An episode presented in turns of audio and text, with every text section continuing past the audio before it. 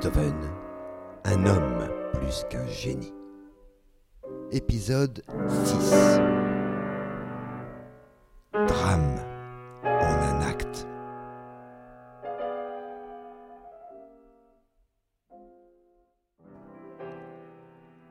Deux ans et un mois. C'est la durée du séjour de Karl dans le pensionnat de la famille Giannatasio. Depuis longtemps, Beethoven voulait que son neveu s'installe chez lui, et il a fallu des mois pour que son logement soit à minima convenable pour l'accueillir. Cela aura été pour lui une lutte de haute volée, avec les domestiques surtout, cette racaille incompétente, toujours prête à lui jouer des tours à son insu, avec sa santé aussi, son corps portant les stigmates pulmonaires de son frère mort, en écho lointain de la mort de sa mère. Avec l'argent, enfin. Car entretenir une maison avec un enfant, il s'en rend compte, engage des frais, ce que sa condition de vieux célibataire ne lui a jamais permis d'entrevoir clairement. Cinq ans plus tôt, en janvier 1813, il avait retrouvé son frère malade. Durant le même mois de janvier, mais en 1818, voilà donc le jour venu où son neveu vient s'installer chez lui. Qu'est-ce qu'un pensionnat si on le compare à la sollicitude affectueuse d'un père pour son enfant? C'est ce que Beethoven écrivait à la comtesse R. de Die le 13 mai 1816. Le voilà désormais au pied du mur, avec deux rendez-vous cruciaux. Celui avec la charge matérielle qu'impose l'accueil de l'enfant, et celui, plus profond et énigmatique, avec une place de père, qu'il veut à tout prix occuper. Le 24 janvier 1818, voilà donc Karl qui s'installe dans sa nouvelle maison, celle de son oncle. La première nuit sera évidemment décisive. Comment l'enfant, qui a maintenant onze ans, va-t-il trouver ses marques dans ce logement? On pourrait croire que Beethoven va s'empresser de donner de ses nouvelles à la bonne et fidèle Nanette Streicher, qui est dans la confidence dans sa nouvelle installation. Eh bien, absolument pas. Le 25 janvier, il lui écrit pour une affaire de cuillère. L'argenterie coûte trop cher. Il lui faut se séparer d'un sucrier et de trois cuillères à café. En échange, à condition que cela n'engage pas de dépenses excessives, de deux cuillères à dessert et d'une cuillère légère pour la crème. L'obsession financière devient critique, dirait-on. D'ailleurs, dans la même lettre à Nanette, il se lamente, en se qualifiant de pauvre musicien autrichien. Et plus encore, le plus pauvre des pauvres, qui ne saurait songer donc à dépenser plus. Mais comment va l'enfant qui vient d'arriver chez lui et qui a passé sa première nuit après deux ans d'internat? Eh bien, nous n'en saurons rien.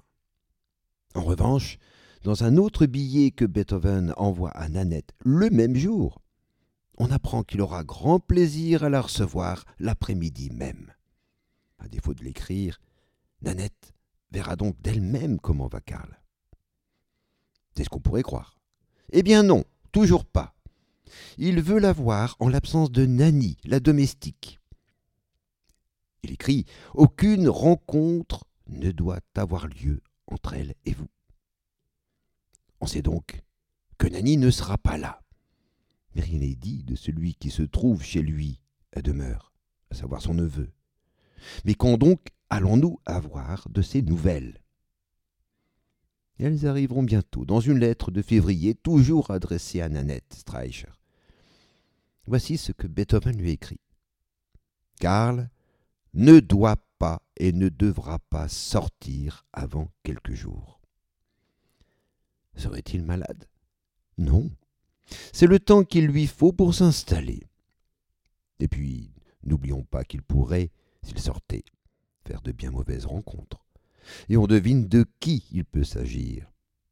Johanna, qui, je le rappelle, ne doit surtout pas savoir que son fils a quitté le pensionnat, et encore moins qu'il habite désormais chez son oncle. Une bonne nouvelle tout de même. Une excellente cuisinière est embauchée. Elle s'appelle Pépi, et ses plats font merveille. Cela consolera sans doute l'enfant dans sa prison dorée. En tout cas, nulle trace d'un conflit important qui aurait marqué la période d'installation de Karl chez son oncle. Il a un précepteur, et on suppose qu'il fait face comme il peut aux disputes régulières qui ont lieu avec les domestiques. C'est déjà ça. Mais un phénomène très étrange se présente à cette période qui concerne Johanna. Beethoven vient d'apprendre qu'elle est surendettée et qu'elle doit vendre sa maison. Le 29 mars, il lui donne son plein accord concernant ce qui, dans cette vente, reviendra à l'enfant seulement plus tard, à condition que les juges du Landrecht donnent leur autorisation. Le ton dans la lettre est formel, mais on ne trouve rien de cette haine vorace qui l'animait à son égard il y a de cela tout juste quelques semaines. Plus surprenant encore, il rédige alors dans ses carnets intimes une longue lamentation sur le sort de sa belle-sœur, car la maison, visiblement, ne trouve pas acquéreur, parce que grévée d'hypothèque. Voici ce qu'il écrit. Je ne doute pas que la veuve ait pris soin de ses intérêts, ce que je lui souhaite de tout cœur. Je fais mon devoir au Seigneur. Toi seul, Dieu Tout-Puissant, tu connais mes sentiments. Tu sais que par amour pour mon cher Karl, j'ai négligé mes propres intérêts. Bénis mon œuvre, bénis la veuve. Pourquoi ne puis-je agir selon mon désir et faire du bien à cette pauvre femme? Dieu, Dieu me refuge, mon soutien. Ô toi qui es tout pour moi. Tu pénètres mon âme. Tu sais quelle peine je supporte de devoir causer une souffrance à quelqu'un pour accomplir ma belle œuvre. La peine de Beethoven est sans doute sincère. Johanna ne doit-elle pas quitter sa maison où a vécu, ce n'est pas rien, Karl, le frère? Au moment où Karl, son fils à elle, s'installe chez lui, on ne saurait en cela nier la part de culpabilité qui doit le hanter de telles circonstances. Et puis, la menace n'est plus tant de son côté que de celui des domestiques, qui constitue désormais aux yeux de Beethoven une menace d'autant plus redoutable qu'il ne peut absolument pas les mettre à distance, comme il l'avait fait avec sa belle-sœur quand l'enfant était au pensionnat. Karl est avec lui, tandis que Johanna, elle, n'a plus rien, ni maison, ni enfant. Et soyons assurés que Johanna n'a pas fini de faire parler d'elle. Son retour sur la scène de la tutelle est pour très bientôt. Comme chaque année, Beethoven envisage de passer l'été à la campagne. Cela est vital pour lui. Et prend cette année 1818 une dimension toute nouvelle car Karl l'y accompagne pour la première fois. Le départ est fixé au 19 mai. Destination Mödling, un petit village pas trop loin de Vienne. Pépi, la nouvelle cuisinière, est du voyage, tandis que Nanny restera dans le logement de Vienne. Le 8 juin, à Mödling, est embauchée une nouvelle domestique pour la remplacer une certaine Madame D, que Beethoven surnommera d'emblée et quasi systématiquement la vieille. Quant au précepteur, qui s'occupait jusqu'alors de Karl, il n'est pas là. Il avait un peu trop tendance à se mêler des affaires domestiques, et il s'autorisait même à donner des conseils de nature éducative aux compositeurs. Mais pour qui se prend-il? devait penser Beethoven. Il est engagé pour assurer l'éducation de son neveu, un point c'est tout. Il n'a rien à faire de ses conseils. En tout cas, en tant que tuteur, il doit quand même veiller à l'éducation de Karl. Alors, pour le temps du séjour à Mödling, il l'inscrit à l'école communale du village. une institution dirigée par un prêtre du nom de Fröhlich. Retenons bien ce nom-là. Il fera bientôt parler de lui, dans quelques mois. En tout cas, l'enfant à l'école communale et les domestiques à la maison et au fourneau, Beethoven est libre. Dans sa chère nature qu'il aime tant, Beethoven est loin de Vienne et de ses tracas. Point de risque de voir surgir soudain la mère de Karl. Mais aussi, il est en dehors de la maison, donc des problèmes domestiques du quotidien.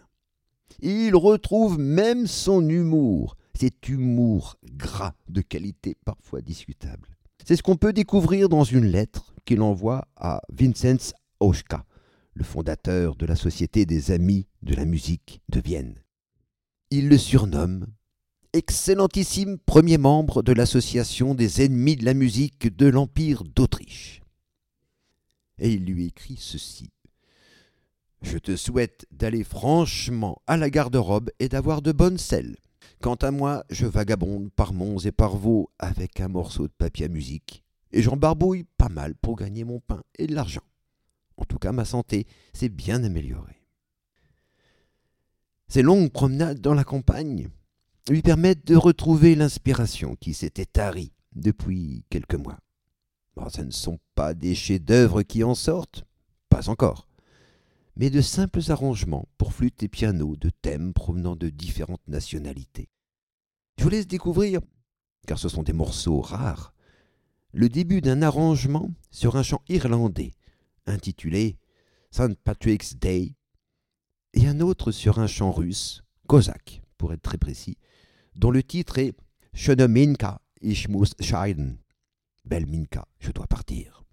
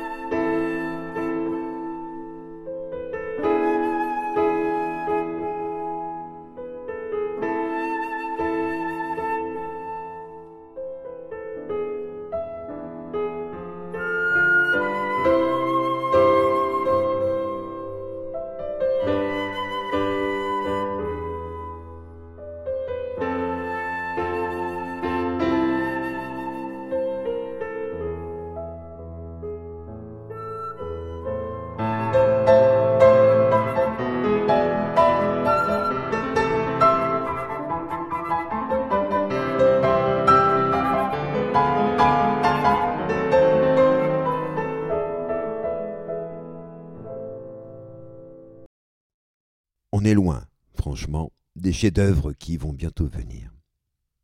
On a l'impression que Beethoven, loin de tout, goûte le plaisir d'une paix enfin retrouvée. Mais un drame se prépare et va tout faire virer au cauchemar. Tel un gros nuage noir qui annonce l'orage à venir, un premier incident se présente. Il concerne Karl. À l'école, son comportement est très loin de se faire l'écho du bonheur de son tuteur qui erre du matin au soir dans les champs et les forêts. Karl se montre en effet totalement indifférent à l'instruction religieuse, et il se conduit bruyamment dans les rues et même à l'église. Les douze autres élèves de sa classe ne veulent plus fréquenter un tel voyou. Les villageois eux-mêmes se plaignent. L'abbé Fröhlich d'autre choix que de renvoyer l'enfant de son établissement. C'est là la toute première manifestation de l'enfant depuis qu'il a emménagé chez son oncle. On comprendra plus loin ce qui a pu déterminer de telles réactions aussi soudaines qu'inattendues. Pour Beethoven, il suffit de trouver un nouveau précepteur. Mais il y a plus grave, beaucoup plus grave qu'il attend. Mi-juin, il découvre ce qui ne pouvait être pire pour lui. Johanna revient sur la scène. Elle a réussi à entrer en contact avec Karl, à son insu. Comment cela? Évidemment, par l'entremise des domestiques, à savoir Pépi et la vieille. Dans la longue lettre qu'il envoie à Nanette Streicher, le 18 juin, il tente de construire le scénario qui a permis une telle infamie. Ce qu'il avance, il faut le reconnaître, transpire la contradiction et l'irrationnel. La vieille, c'est-à-dire Madame D, est au premier rang au banc des accusés. Il ne fait aucun doute pour Beethoven qu'elle s'est rendue elle-même chez la mère de Karl. Il ajoute que c'est l'air narquois qu'elle a arboré un soir qu'il embrassait Karl, qu'il a convaincu de sa perfidie et de sa machination pour que l'enfant retrouve sa mère. Sans aucun doute, affirme-t-il sans appel, elle est allée chez Johanna pour la prévenir de l'endroit où elle pourrait retrouver son enfant. La trahison pour lui aurait duré près de six semaines. Six semaines? Cela nous ramène à tout début juin, alors que Madame D, la vieille, a été embauchée le 8 juin, très exactement. On peut admettre que la colère peut amener à déformer et à exagérer, mais il suffit de lire un peu attentivement cette lettre pour savoir que Beethoven est à la limite de la confusion. Sa rage excède de très loin la possible prise en compte des choses telles qu'elles se sont passées réellement. En tout cas, tout repose sur les épaules de la vieille. C'est elle qui a soudoyé Pépi, la cuisinière. C'est elle surtout qui a influencé Karl et l'a entraîné sur le chemin du vice, comme sa mère jadis.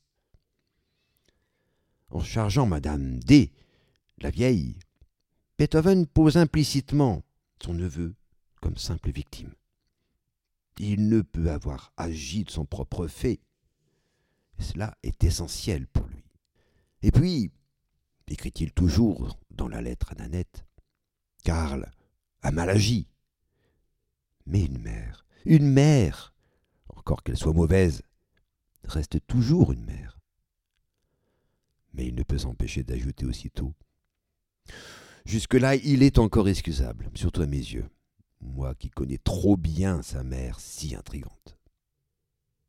En tout cas, il ne peut laisser les choses en l'état. Il doit agir, et vite, sans attendre le conseil de Nanette, comme il l'a toujours fait avec elle. Les deux domestiques, Pépi et la vieille, sont renvoyés. Tant pis pour les bons petits plats de Pépi. Elle est trop influençable. C'est une femme habituellement honnête, mais ce qu'elle a fait sous l'influence de la vieille est inexcusable. De plus, elle aurait dit à Karl qu'après cette histoire, si elle est renvoyée, qu'elle n'oserait plus jamais comparaître devant ses parents, tellement elle a honte. On voit donc bien qu'il y a un fond honnête chez elle. Quant à cette maudite Madame D, son culot et son arrogance n'ont pas de limite. Elle aussi a parlé à Karl. Si elle est renvoyée, lui a-t-elle dit, elle ira directement chez sa mère à lui, donc Johanna, pour l'informer des conditions dans lesquelles son fils évolue. Une question se pose. Comment Johanna aurait-elle appris que son fils se trouvait à Mödling, chez son oncle? De la part de Pépi? Certainement pas, parce qu'elle n'est entrée au service de Beethoven qu'à Mödling, sans connaître l'histoire de l'enfant. De la part de Giannatasio, alors. Cela est fort peu probable, même si, on s'en doute, il a plusieurs fois été dans l'obligation de dire qu'il lui est impossible d'appeler Karl pour qu'elle le voie lors des très rares visites qui lui étaient autorisées. Mais cela a justement sans doute éveillé les soupçons de Johanna, surtout lorsque Giannatasio lui répétait qu'il ne pouvait rien dire de plus. Ce sont ces soupçons qui, à mon sens, l'ont conduite, elle ou un de ses proches, au domicile du compositeur à Vienne. Et là se trouvait Nanny, qui n'avait pas accompagné Beethoven à Mödling. Ne sachant pas à qui elle avait affaire, bah, c'est alors tout naturellement, sans la moindre méfiance, parce qu'elle n'était absolument pas au courant des ressorts de cette histoire, qu'elle a indiqué où se trouvait son maître et son neveu. Peut-être même lui a-t-elle donné l'adresse où elle pourrait les trouver à Mödling. En tout cas, s'il y a une morale à tirer de cette histoire, c'est qu'à force de dissimuler les choses, comme Beethoven l'a fait avec Johanna, on perd forcément sur deux tableaux. On devient forcément d'autant plus méfiant vis-à-vis des autres, qui peuvent reproduire la même dissimulation que celle qu'on a produite à son endroit, à savoir Johanna. De plus, on ne fait qu'accroître paradoxalement le désir de celui à qui on a caché les choses, de retrouver ce qui a été perdu. Et j'ajouterai, surtout s'il s'agit d'une mère par rapport à son enfant. Le séjour à Melling avait pourtant si bien commencé. Au niveau de ses compositions, on ne saura jamais jusqu'à quel point les tourments domestiques auxquels Beethoven a été confronté ont pu le conduire, hormis quelques compositions d'importance secondaire, à créer, à cette période, un univers sonore aussi puissant et profond en même temps, celui du premier chef-d'œuvre de cette période, qui sera suivi d'autres, à savoir le troisième mouvement de sa vingt-neuvième sonate, celle qui est surnommée Hammerklavier.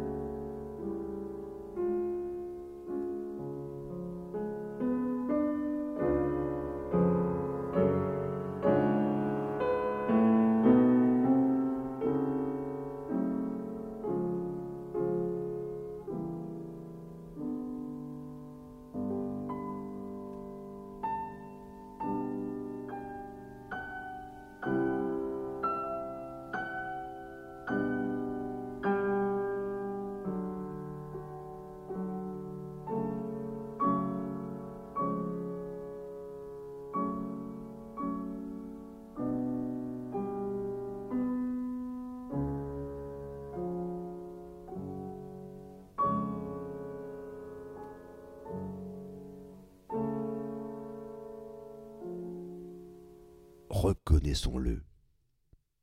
C'est un véritable, disons, univers parallèle qui se découvre à travers de telles sonorités. Et il contraste totalement avec les problèmes que Beethoven rencontre durant cet été 1818. On l'imagine loin, avec cette musique dans la tête, ou lui, tout entier dans cette musique, loin de lui-même, dirais-je. Mais je reviens à notre affaire. Une chose est désormais sûre, et Beethoven ne peut plus rien y faire. Johanna sait tout. Elle sait que son beau-frère a retiré Karl du pensionnat de Giannatasio, et que désormais c'est chez lui qu'il habite. Cela constitue une faute officielle, j'entends devant la loi. Et elle est en mesure de déposer une plainte à ce titre, surtout depuis que les juges du Landrecht ont limité ses visites sur la demande expresse de Beethoven. Peut-être a-t-elle également entendu la façon dont les choses se passent chez lui. Elle est en droit de poser réclamation et on ne saurait franchement l'en blâmer. Au contraire, les accusations de Beethoven à son endroit en termes d'incapacité à s'occuper de son enfant comme une bonne mère seraient pleinement confirmées si elle n'agissait pas. Sans doute plus par inquiétude pour son fils que par velléité de simple vengeance. Elle envoie le 18 septembre une lettre au juge du Landrecht, pointant les manquements du tuteur à ses obligations et son incapacité à s'occuper convenablement d'un enfant. Réponse des juges requête non acceptable. Alors, elle persiste, en écrivant une seconde lettre qui a plus d'effet dans la mesure où Beethoven est sommé de répondre à ces accusations. Mais sa réponse, franchement, est assez loin de l'évidence des faits. À la critique de Johanna qu'il estime incapable de s'occuper d'un enfant de onze ans compte tenu de sa surdité, il répond simplement qu'il communique de la façon la plus aisée avec son neveu et avec les autres personnes. Quant à sa santé, elle n'a jamais été aussi bonne. Concernant le motif du départ de l'enfant de l'institution de Giannatasio, ce qu'il répond laisse quelque peu songeur. Il voulait simplement vérifier s'il était doué pour la musique et pour les sciences. Il ajoute ceci de proprement aberrant. Durant l'été qu'il a passé à la campagne avec moi, mon neveu a travaillé avec autant d'implication qu'à Vienne. Que penserait l'abbé Frelich d'une telle affirmation, lui qui a dû renvoyer l'enfant de son école? Et Beethoven conclut en disant que Johanna n'a aucun droit d'ingérence dans l'éducation de Karl, puisque c'est lui, lui seul, qui décide à ce titre en tant que tuteur. Plus nettement encore, il juge sa belle-sœur complètement inapte, vu sa moralité, pour s'occuper de son fils. C'est un vieux refrain qu'on connaît bien. Enfin, il ajoute ceci est un peu plus fin. Les juges du Landrecht entreraient en contradiction avec eux-mêmes s'ils donnaient raison à Johanna. Sous-entendu, la loi ne serait plus vraiment la loi, s'ils accédaient à sa requête.